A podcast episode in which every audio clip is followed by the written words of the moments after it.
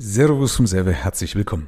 In der heutigen Folge geht es darum, um das Thema Zeit-Geldfalle. In diese Falle tappen ja viele rein und wundern sich, dass sie im Endeffekt aus ihrem hölzernen Hamsterrad ein goldenes Hamsterrad gemacht haben, wo sie aber eben schneller treten müssen. Ja, weil sie einfach höhere Verpflichtungen am Hals haben in Form von Geld oder auch in Form von Zeitfressern.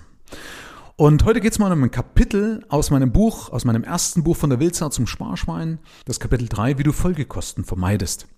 Ich will mal einsteigen damit, dass es in Wirklichkeit eigentlich nur eine Freiheit gibt, nämlich etwas nicht zu kaufen. Was meine ich damit? Wenn du dich mal für eine Anschaffung entschieden hast, also wenn du dir irgendeinen Gegenstand zugelegt hast, dann bist du ja schon eingeschränkt in deiner Entscheidung, weil ja da das Zufallsprinzip aus dem Kauf heraus schon gegen dich entscheiden kann.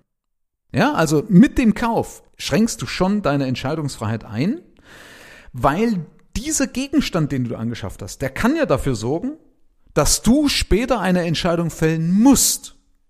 Beispiel, du kaufst ein Auto und das Auto geht kaputt. Dann musst du eine Entscheidung fällen, das Auto reparieren zu lassen, wenn du es eben brauchst, wenn du es weiterhin Benutzung haben möchtest. Oder du kaufst dir einen Jacuzzi, einen Whirlpool, ja? Und der Motor fällt aus. Sowas passiert, ja? Das ist mir selber schon passiert hat, 800 Euro gekostet. Dann musst du eine Entscheidung fällen. Also deswegen nochmal, die echte Freiheit heutzutage liegt nur in der Entscheidung, in meinen Augen, liegt nur in der Entscheidung, etwas nicht zu kaufen. Denn oft bringt Weglassen viel, viel mehr Freiheit und viel weniger Stress.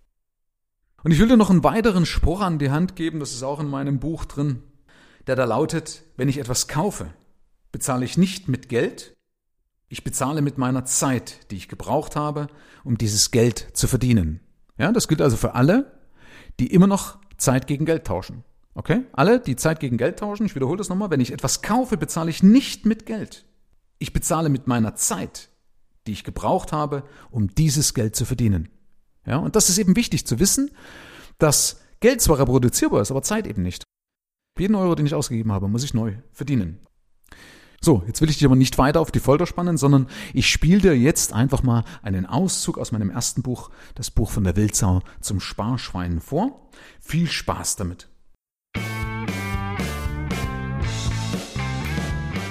Drittens, wie du Folgekosten vermeidest. Sensibilisiere dich auch dafür, dass manche Anschaffungen später hohe Kosten verursachen können und dafür sorgen, dass du noch schneller in deinem Hamsterrad rennen musst. Um dich von dieser Last zu befreien, solltest du eine wichtige Lektion für finanzielle Freiheit verstehen, den Unterschied zwischen Vermögenswerten und Verbindlichkeiten erkennen. Zur Definition. Ein Investment oder ein Vermögenswert bringt dir Einnahmen, also Geld in deine Tasche zurück. Dagegen sind Verbindlichkeiten Ausgaben, die Geld aus deiner Tasche ziehen. Viele glauben oft, dass sie einen Vermögenswert kaufen. Es handelt sich aber um Verbindlichkeiten, die später die Ausgaben erhöhen. Das große Haus, das Boot, das Ferienhaus und der Jaguar sind keine Vermögenswerte, wenn sie kein Geld abwerfen. Es sind Verbindlichkeiten, weil sie immer und immer Geld kosten. Und für diese Kosten musst du permanent Geld anschaffen. Der kluge Investor kauft erst recht keine Verbindlichkeiten auf Pump und macht sich damit abhängig. Er versucht stattdessen so viel passives Einkommen wie möglich zu erschließen, sodass er seinen Wunsch nach Freiheit von abhängiger Beschäftigung verwirklichen kann. Spiele deswegen einen geplanten Kauf gedanklich nach künftigen Fallen durch. Denn oft bringt eine Anschaffung wieder Arbeit oder weitere Ausgaben mit sich. Verdeutlichen möchte ich es dir an zwei Beispielen. Erstens, Erwerb eines großen Grundes mit Garten. Wenn du einen Garten hast, musst du ihn pflegen und bewirtschaften. Du brauchst Gartengeräte, Rasenmäher, Sprit oder Strom und Wasser zum Bewässern. Zudem wird es für dich auf Dauer und im Alter sehr anstrengend, den Garten zu pflegen. Dann musst du dir eventuell fremde Hilfe einkaufen. Prüfe also im Vorfeld, welche möglichen Kosten anstehen können und welche Arbeiten damit verbunden sind. Willst du das erbringen? Oder wie kannst du den Garten zumindest so anlegen, damit Folgekosten und Arbeiten geringer ausfallen und du dich mehr daran erfreuen kannst?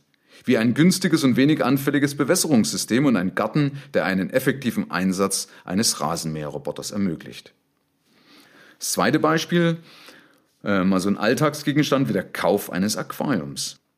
Neben dem Anschaffungspreis kaufst du auch hier Folgekosten und künftige Arbeit mit ein. Du brauchst Strom, regelmäßig neues Wasser, Reinigungs- und Pflegemittel. Zudem wirst du immer wieder mal Zeit für einen intensiven Frühjahrsputz aufbringen müssen.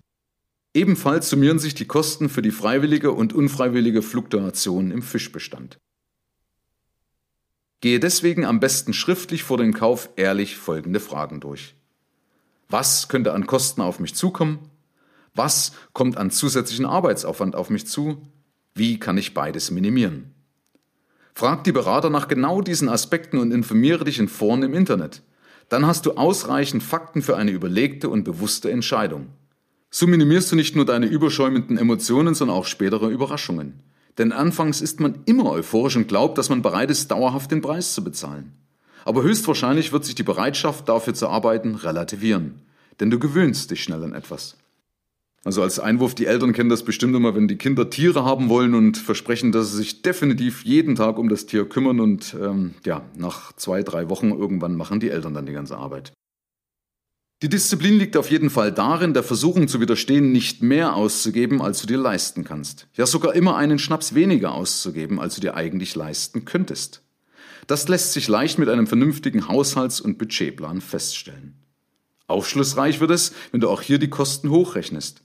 Nehmen wir das Deutschen liebstes Kind. Nach dem Haus sind die Autos die teuerste Anschaffung unseres Lebens. Für unsere Autos zahlen wir durchschnittlich 332.000 Euro. Kalkuliert werden 54 Jahre ab Erwerb des Führerscheins. Wie setzt sich diese Summe zusammen? Ich habe hier die Zahlen vom Jahresverband Autofahren in Deutschland, vom Kraftfahrtbundesamt. Und es sind natürlich alles Durchschnittswerte. Und zwar der Kauf durchschnittlich 117.000 Euro, Tanken durchschnittlich 79.000 Euro, Versicherungen Steuern durchschnittlich 58.000 Euro, Miete oder Kauf einer Garage 20.000 Euro, Waschen und Pflege 17.000 Euro, für Verschleißteile und Reifen 15.000 Euro, Wartung und Ölwechsel 13.000 Euro. Übrigens, die Werte hier in der Hörversion, die habe ich gerundet, damit es leichter zu konsumieren ist. Solltest du nun beispielsweise Kosten des Autos mit denen von öffentlichen Verkehrsmitteln vergleichen, rechne mit mindestens 40 Cent pro Kilometer. Eine jährliche Fahrleistung von 15.000 Kilometern kostet dich also circa 6.000 Euro oder eine einzelne Fahrt über 100 Kilometer dann 40 Euro. Des Weiteren kommt beim Auto dazu, dass es immer zu Überraschungen im Geldbeutel führt, weil Defekte und Verschleiß nicht planbar sind. Eine Weisheit besagt, dass ein Auto maximal drei Monatsgehälter kosten sollte, damit es in einem gesunden Verhältnis zu deinem Einkommen steht. Wenn es dir für eine Neuanschaffung zu wenig erscheint, kannst du diese Regel wie folgt für dich nutzen. Nimm dein Nettoeinkommen mal drei und teile es durch 60. Das Ergebnis wäre die maximale monatliche Rate, die du eingehen solltest, wenn du es nicht bar kaufen kannst. Der Divisor steht hier für 60 Monate, da ein Kraftfahrzeug in der Regel in fünf Jahren abgeschrieben ist. Sieh es wie ein Investor. Dieser sieht nicht nur, was es im Moment kostet, sondern in der Gesamtheit. Wenn du jetzt 100 Euro ausgibst, dann gibst du eigentlich 300 Euro aus, weil du aus den 100 Euro später 300 Euro machen könntest, also mit Zinsen. Ja? Zudem solltest du daran denken, wie lange du für 100 Euro Überschuss arbeiten musst. Das Ganze sollte nicht den Spaß an einem Kauf verderben, sondern deine Sichtweise erweitern für eine nachhaltige und bewusste Entscheidung. Wenn du es dann aber erworben hast, freue dich darüber, dass du es dir leisten konntest. Das war ein Auszug aus meinem ersten Buch von der Wildsau zum Sparschwein. Das Buch kannst du leider nicht mehr als Printversion, also als gedruckte Version erwerben, aber du kannst es als Hörversion und als Kindle-Version erwerben. Und um dir die Entscheidung für dieses Buch leichter zu machen, weil das wirklich so wertvoll ist, so viel wertvolle Tipps drin sind, möchte ich dir als treuen Hörer einen Rabatt anbieten für die Hörversion. Ja, du bekommst also fünf Euro Nachlass. Den Link dazu mit diesem Nachlass packe ich dir unten in die Infobox, also in die Beschreibung und die Shownotes oder wie auch immer das heißt. Ja, also du findest das hier im Podcast. Unten drunter findest du irgendwo eine Beschreibung und da findest du den Link. Ich packte aber auch einen Link rein zur Kindle-Version. Also Kindle ist ja diese Amazon E-Book-Reader-Variante. Ich empfehle dir das auf jeden Fall auch in dieser E-Book-Variante als Kindle, weil dann hast du alle Grafiken drin, dann kannst du das nachlesen, was ich in der Hörversion bespreche. Also die beste Variante ist natürlich, wenn du beides erwirbst. Das haben mir die Leser selber bestätigt, weil sie sagen, Mensch, so kann ich das beim Autofahren immer wieder und immer wieder hören, bis es in meine Gene ja, ein Teil meiner Gene wird, bis es eine Gewohnheit wird, ja, dann macht's ja reich, wenn du eine neue Gewohnheit, eine neue, bessere Gewohnheit entwickelt hast. Und dazu ist natürlich die Hörversion gut, aber das Nachlesen, das bringt auch viel, weil ich natürlich auf viele Grafiken, auf viele Berechnungen in der Hörversion der Einfachheit halber, der Verständlichkeit halber gar nicht eingehen kann. Okay? Also in der Beschreibung findest du alle entsprechenden Links, solltest du dich für das Buch entscheiden. Viel Freude damit und viele Erkenntnisse wie viele andere vor dir. Herzlichen Dank fürs Rein und Hinhören. Ab hier liegt's an dir. Bis zur nächsten Folge. Dein Michael Serve. Schau auch gerne mal auf meiner Seite michael-serve.de vorbei und hol dir kostenlos meinen begehrten Spezialreport für Unternehmer mit wertvollen Impulsen, wie du deine Einnahmen erhöhst.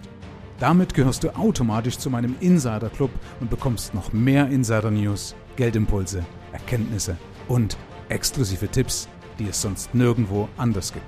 Ich freue mich, wenn du vorbeischaust.